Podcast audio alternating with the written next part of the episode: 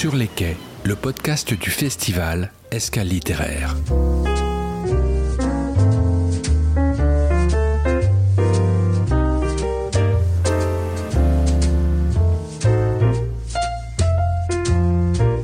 Rejoignons une nouvelle fois la table du bar Le Clémenceau à Jars-sur-Mer, où nous avons reçu le 18 septembre 2022 les auteurs et les éditeurs présents sur le festival Escale littéraire, le rendez-vous de la communauté de communes Vendée Grand Littoral.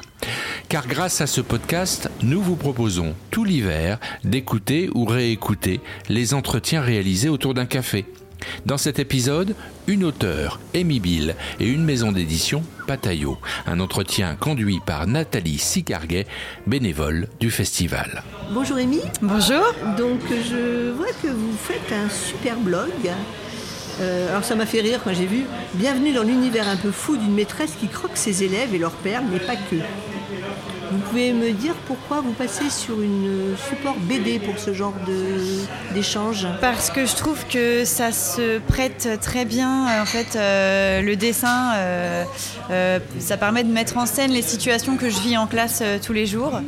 J'ai un peu l'impression de faire du cinéma, mais sur papier. Je, je, mets en scène mes élèves par le dessin et ça, moi, ça me fait rire et du coup, j'ai envie de faire rire les gens avec ça. Donc je vois que vous, vous alimentez régulièrement ce blog. Vous avez aussi un Facebook. Vous êtes très actif sur les réseaux. C'est important pour vous de faire parallèlement euh, de votre métier de dessinatrice, écriteur, auteur, ce, parallèle Facebook, lien avec les... Oui, en fait, j'ai commencé par ça. J'ai commencé par la page Facebook il y a 6 euh, ou 7 ans.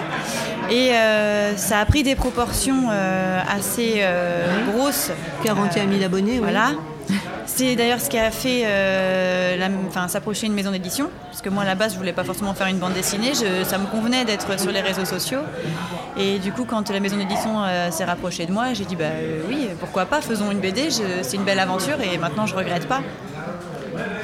Et en fait, le fait de publier mes dessins sur les réseaux sociaux, ça m'apporte un lectorat beaucoup, en grande partie d'enseignants, qui se retrouvent dans ce que je dessine ça dédramatise un peu des situations qui peuvent parfois nous, déprimer ou nous mettre en colère en classe. Le fait de le faire en dessin, euh, ça fait rire les gens en fait. Et donc on se dit on n'est pas seul. Euh, merci. Oui, parce que je vois que c'est euh, donc ma vie d'instit. C'est une BD humour, tendresse, malice, décalée. Ouais. Donc en effet, pas forcément que rose tous les jours. Non, ah bah non, pas rose tous les jours, non, non. Mais même ce qui est pas rose tous les jours, je le traite avec humour. C'est mon objectif. Pour vous, c'est une sorte d'exutoire de pouvoir dessiner ce qui se passe ouais. Euh ouais, ouais. ouais, puis ça, en fait, ça lie mes deux passions, parce que j'adore mon métier, mais j'adore aussi dessiner, donc euh, je mélange un peu les deux. Donc pour le moment, ma vie d'un site 1, ma vie d'un site 2, il y a un troisième qui Il y a un 3 qui sort le 2 novembre, ouais. Ouais, ouais. Et là, cette fois, euh, j'ai fait appel justement à mes abonnés sur les réseaux sociaux. J'avais pas envie de raconter encore une fois ce que je vis moi, j'avais envie de mettre à l'honneur euh, les gens qui me suivent. Du coup, ça va être. Euh, enfin, je leur ai demandé en fait de m'envoyer leurs perles et j'ai fait une sélection. Et donc, euh, sur les 144 pages du tome 3, c'est vraiment les perles des élèves de mes abonnés. Ça m'a donné un nouveau souffle. Je vois que vous faites aussi Instagram. Oui, bah, les deux vont ensemble en fait. Pour vous, c'est un parallèle. Oui, oui, voilà. Je publie un dessin sur Facebook, je le publie automatiquement sur Instagram aussi. Il y a des gens qui me suivent sur les deux, d'autres qui sont que sur l'un, que sur l'autre ça me permet d'arroser un peu plus euh, de personnes. Parallèlement, euh, Patayo Édition fait aussi ce genre de Instagram, Facebook, euh, pas Alors, quelque part, les réseaux sociaux, malheureusement, j'ai envie de dire, on est obligé de passer par là pour, pour essayer d'avoir une sorte de visibilité. Et c'est vrai que Patayo est présent sur Instagram et sur, sur Facebook. On est plus là, on va présenter en fait nos, nos différentes productions, notre présence, genre aujourd'hui était déjà euh, sur, euh, sur Instagram, etc. Mais on n'a pas la démarche euh, qui a été expliquée tout à l'heure, c'est-à-dire une mise en place d'une certaine communauté d'un échange entre la maison d'édition et cette communauté. On est plutôt, nous, dans une orientation d'échange avec des, auteurs, des jeunes auteurs, auxquels on leur donne la possibilité de pouvoir sortir leur premier livre dans la collection Petit Pataillot, qui est un format assez particulier, assez, qui marie images et texte d'une autre façon que de la bande dessinée traditionnelle, et puis d'aller chercher aussi des auteurs euh, j'ai un auteur de Taïwan, euh, des Chinois, j'ai un auteur de Montréal aussi euh, qui a fait un livre qui va sortir là au mois d'octobre. voilà, donc on est plutôt sur une communication en direction d'une communauté qu'un échange avec une communauté. On a moins de, comment dire, on a moins d'expérience commune que vous. Euh, c'est une ligne éditoriale assez étonnante parce que je vois Patayo est un nom qui ne dit rien, qui ne veut rien dire, mais qui entraîne tous les possibles. Bah oui, c'est un petit peu ça. C'est vrai que ce mot-là, si maintenant je sais que ça veut dire quelque chose, alors ça veut dire quelque chose en philippin. Il y a même une photo, il y a même une chanson euh, qui s'appelle Patayo en philippin, et ça veut dire en fait quelque part de se redresser, de construire, etc. Et euh, par rapport à l'histoire de, de, qui est arrivé à un moment dans, ma vie assez particulière, c'était quelque chose qui était assez intéressant. Mais en même temps, Patayo, il y a un petit côté clownesque qui, euh, est un petit peu euh, sous-jacente et ça me permet justement de, montrer que l'on peut faire des livres de bande dessinée, de romans graphiques de façon différente, que ce soit ces petits formats de poche jusqu'à une image unique qui peut faire 20 mètres de long, qu'on peut avoir le plaisir de, de dérouler chez soi, ou en tout cas dans son jardin. Livre frise. voilà, livre frise, etc. Euh, vous avez particulièrement dans tout ce que vous éditez trois gros coups de cœur, trois ouvrages qui sont sortis un peu du lot?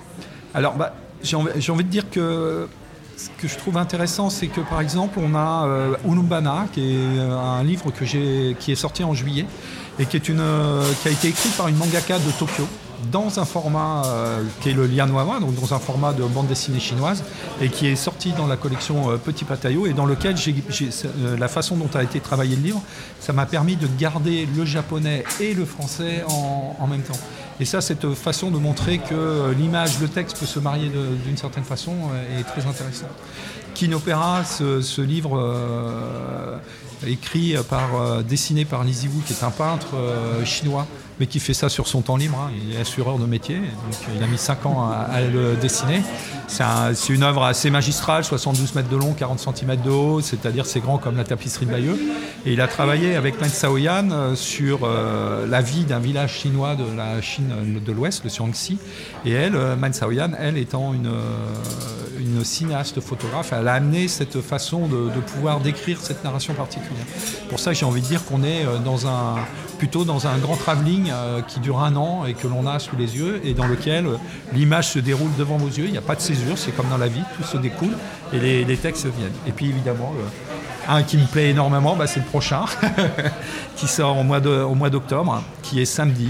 Euh, un livre un peu, étrange, on dit un ovni, une rencontre entre un dessinateur de Montréal qui a fait une histoire sans parole euh, sous forme de cases sur une ligne et auquel euh, j'ai demandé à Éric Pessan, que, l'on connaît, romancier nantais, de pouvoir faire un texte d'accompagnement. en lui faisant, comme je savais qu'il était un peu dans le mouvement Olipo, je lui ai fait une petite contrainte, c'est-à-dire qu'il avait une obligation d'écrire sur une ligne, de façon à ce qu'on ait une ligne de texte et une ligne d'image en lévitation. Et ça, c'est une aventure assez qui m'intéresse, c'est-à-dire de quelque part de partir d'un matériau qui m'est amené par un, auteur, de voir de quelle façon on peut le bonifier euh, par, euh, par un autre regard, hein, des regards croisés pour arriver à une œuvre qui euh, quelque part n'existerait pas si cette rencontre-là n'avait pas eu lieu.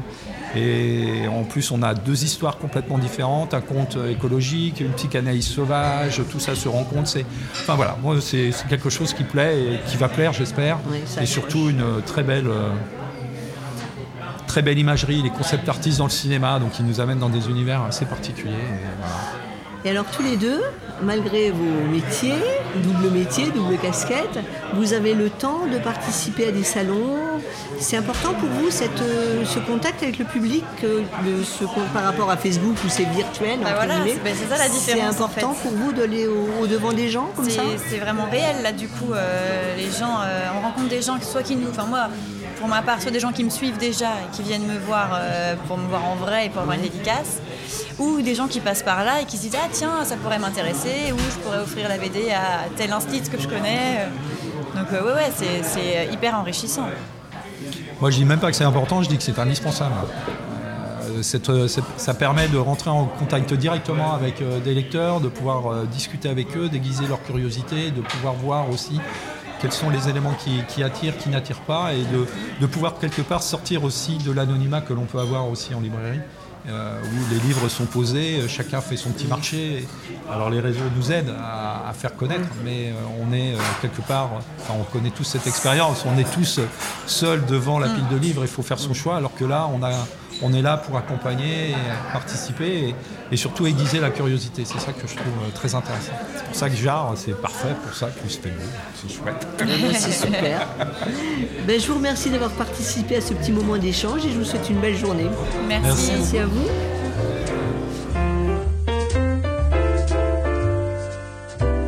Je vous rappelle que vous pouvez toute l'année retrouver tous ces auteurs, tous ces éditeurs sur la chaîne du podcast avant que nous nous retrouvions évidemment pour la prochaine édition.